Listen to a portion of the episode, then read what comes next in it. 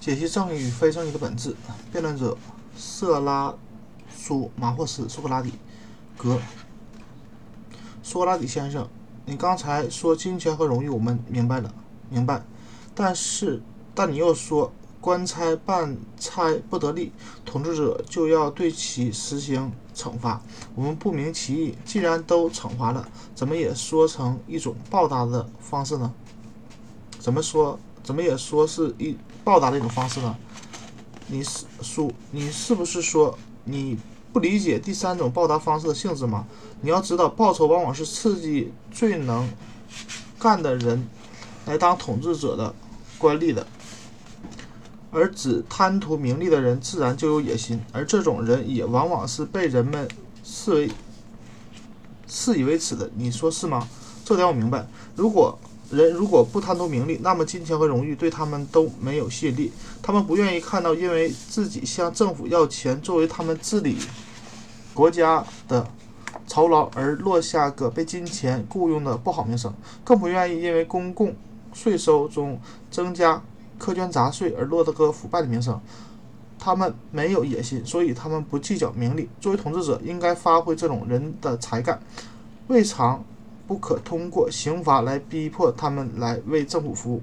我想那些根本不用逼，成天就在想着当官的人是可耻的。但比这更可耻的，难道不是那些有能力当官但又心甘情愿的在那里接受没能力当官人的固执气死的人吗？现在，对于那些不愿意承担、不愿担负政府职务政务的人。的最严厉的惩罚，莫过于让他们接受能力不如他们的人来统治。我想，那些有才干的人之所以去当官吏，也是出于担心没法干、没才干的人上去把国家管乱的缘故。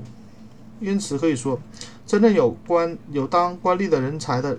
人不是因为他们从官员的职位可以获得什么好处和乐趣，而是一个必须，因为他们找不到比他们才干，甚至找不到比他们能干，甚至是和他们差不多能干的人去执掌政府政务。倘若有一个城市完全是由一批很有管理才华的人组组成的，那么在该城市争相推让官员职位，就和就会和现在社会中大批人。竞争、竞相争夺官位的情况会一样很激烈。以此为证，就可以表明，真正的明君在本质上是不会考只考虑自己的利益，而只会为他的民众着想。任何一个聪明人都会情甘情愿从别人那里得到利益，而不情愿以消极的形式把利益让给别人。所以，我不同意色拉苏马霍斯关于正义是强盗的利益这个观点。但是，当他说到非正义的生活远比正义的生活更有益的时候，我觉得这个问题的性质也是相当严重的。我们到底是谁对谁错？格劳孔先生，你说你想选择哪一种生活，正义的还是非正义的？你听到色拉素马霍斯所说的那么多的非正义的利益了吗？你有什么独到的见解吗？刚才他的话我听到了。但我并没有被他说服。那么，我们能不能拿出我们的道理来反说服他，让他明白他自己错在哪了？我认为有这个必要。如果他发表了他的看法之后，我们照着他的生活，正面的提出正义的好处，让他和我们一起针对针锋相对的辩驳。当后面双方的意思都明朗了，再进行一下总结。评判，不过我得找一个能公正的人来裁决。其实这倒也好办，像刚才那样的讨论方式一样，双方都将对方的观点加以合理的批评，那么我们自己就都是自己的公证人和辩护人了。我觉得这个主意很妙。你更喜欢采取哪种方式呢？随你，但还是第二种吧。好了，色拉素马霍斯。你愿意和我们就刚才的话题重新来再来一次吗？如果愿意，你就回答。你是固守，你是否固守刚才说的极端的非正义与比极端的正义更有利的观点呢？我刚才是这么说的，而且我还举出了我的理由。我，你现在是什么观点？你是不是把正义与非正义比作了善与恶的反差了呢？这不是明摆着的吗？你的意思是不是说？善是正义，恶就是非正义的。朋友啊，你真是能找茬！你可别忘了，我是说非正义比正义更加有利。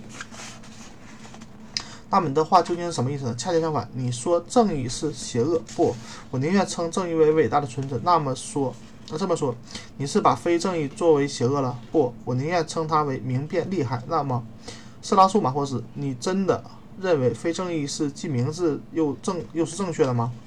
对，至少对于那些有能力征服一个国家或一个城市城邦的统治者来说，我想极端的非正义就是用就是明智且。是正确的，而你所谓的不正义，可能是要把我的话题引向对那些无聊的小偷来说的话。即使这样，当你没发现他偷人东西时，他自有其利可图。尽管小偷不能和我刚才所指的极端不正义者相提并论，我想你终于弄清楚你的意思。不过，我对你把非正义和智慧的人的道德德行归于一类。却把正义归到相反的一类，感到十分震惊。我承认我是这么分类的。那么，我的朋友啊，你把，你都把话说的不留余地的，让我还，让我们还怎么跟你讨论呢？如果你是说非正义在其利益的前提下又承认有邪恶，那么我们还照常，还照常人的理解和你争论下去。而你现在似乎在主张把非正义当成光荣的强者，尤其把智慧与人的道德德行也归于非正义。偏偏常人能都把这些归属啊属性归给了正义者，你这是逆众人之思而想，思而思，你还说你是对的吗？是，没想到你的感觉这么敏锐，色拉素马霍斯先生。说实在的，我们之所以现在这么。认真的和你辩论，是因为我们认为你是在和我们讲真话。如果你是在和我们玩游戏的话，我想我们的辩论就可以就此结宣告结束了。我可以说真话，也可以说假话，辩论本身就是游戏，真的假真的假的都一样。我你就只管辩论啊，驳我的论点就是了。既然你这么说，我们就顺你的意吧。但我们还想请你回答一个问题，行吗？你认为一个正义者有没有战胜另一个正义者的欲望？这怎么可能呢？如果他有这种欲望，他就不再是原来那个简单而有趣的他了。他就不会试图干预干一些非正义的事，不会。如果他试图战胜非正义者，他又出于什么样的动机呢？他会认为自己的行为是非正义的还是正义的？当然会认为是正义的，而且会试图去战胜对方，但是，但他是不会成功的。他能不能成功，倒不是我想要的答案。我想知道的是，当一个正义者不能产生战胜另一个正义者的欲望的时候，他还会希望自己能战胜一个非正义非非正义者吗？是的。那么，非正义者他会去占正义者的便宜，去干非正义的事吗？肯定无疑。因为他胜利的欲望比谁都强烈，那么非正义者会不会也想战胜其他的不正义者，并从中获得更多的利益呢？会依你之见，我们可以这样说：一个正义者并不希望自己比其他的正义者获取更多的利益，但是希望比非正义者多；而一个非正义者则希望自己比他的同类和不同类的人获得更多的利益。你的话真是妙不可言。非正义是明智而有益的，而正义则相反。同样。又是一句妙语，非正义和明智与有益是相似的，而正义则相反。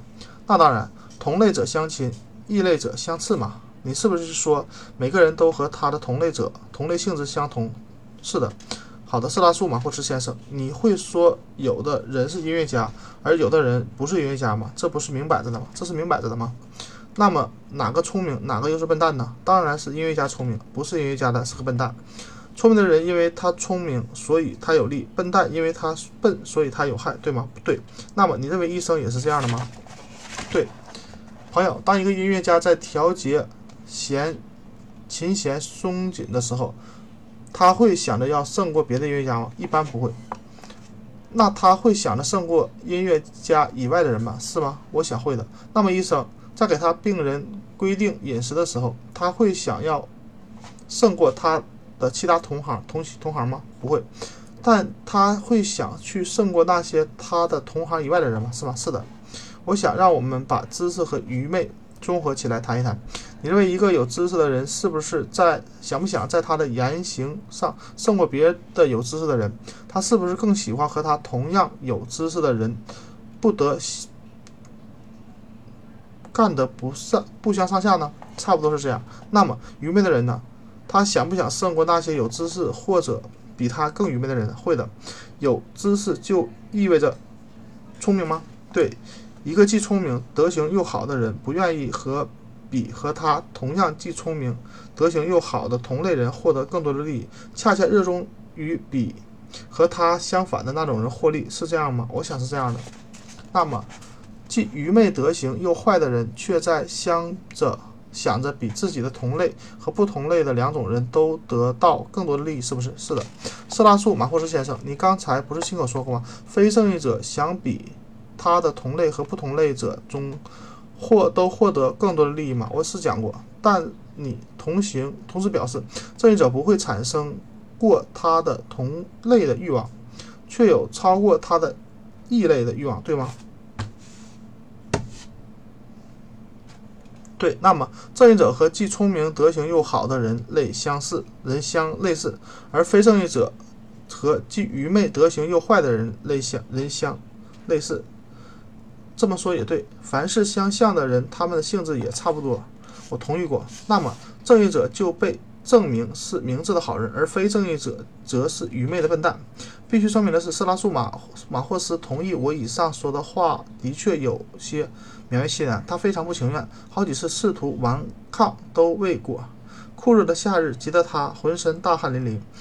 我从来没见过他像。今天这样满脸通红，尽管现在我们双方都同意了正义是善良和智慧，非正义是邪恶和愚昧，但我们的辩论并没有结束。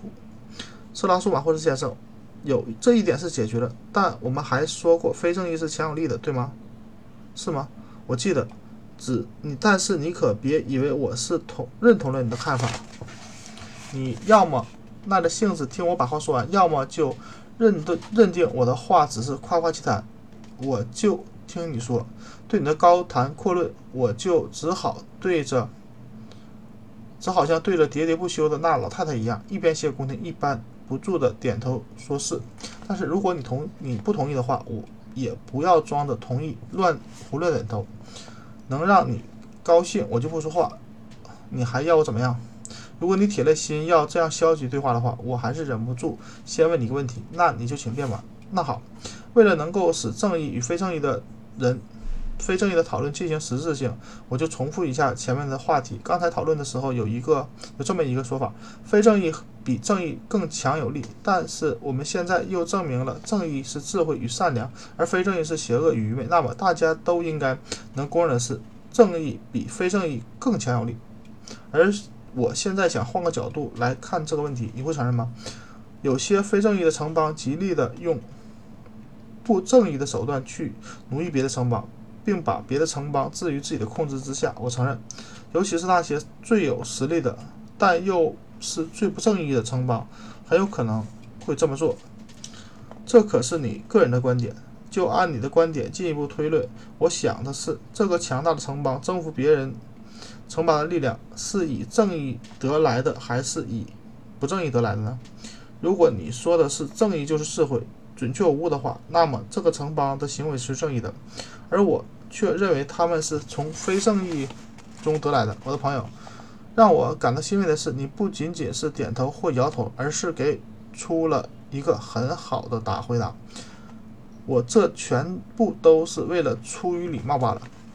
你的这份情我领了，你能不能再次表现出你的热情来回答一下？我还是得请教一一个更让我感到。欣慰的问题，你认为一个城邦、一个支军队，或是一帮强盗小偷，他们在非正义干非正义的事的时候，如果彼此都没有共同的利益，他们能成功吗？很简单，他们什么也别想成功。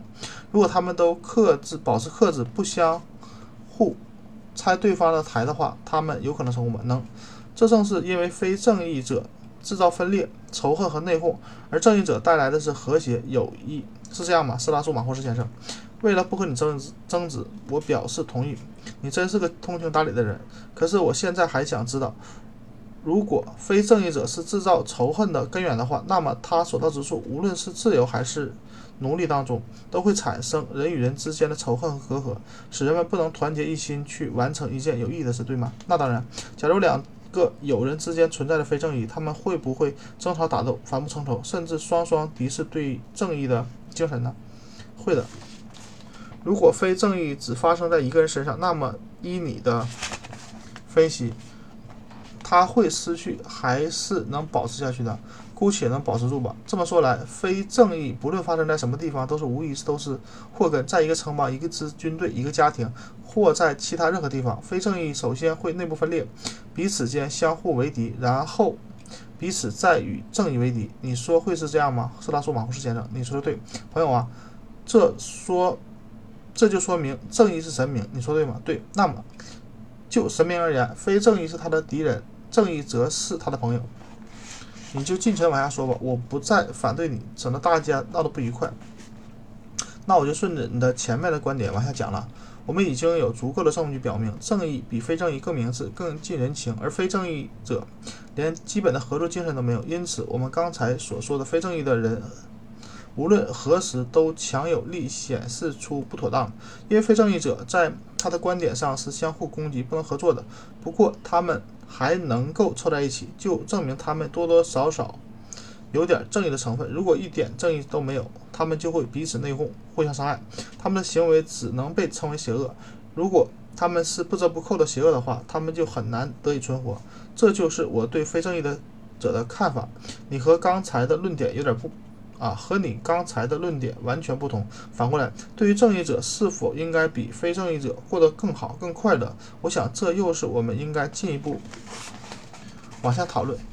显然，根据我的观点，我们应该过得更好、更快乐。但事实并非如我啊，并非能如能如我所愿。这不是什么小事，而是关系到一个人的应有的处事方式。那你就往下说吧。我想请教一个问题：你认为马有马的功劳吗？当然有。所以马的功劳、马的功能或者其他任何动物的功能，都是除了马或其他动物本身以外，别的不能替代去完成的。你说是吗？我不明其意。那我就解释，那我就做一下解释。如果不用眼睛，你能看见、看得见周围的东西吗？当然不能。不用耳朵，能听见声音吗？不能。也就是说。看和听都是眼睛和耳朵独有的，别的器官所不能代替的功能，对不对？也可以这么认为。你不会用凿刀或匕首去修剪葡萄藤吧？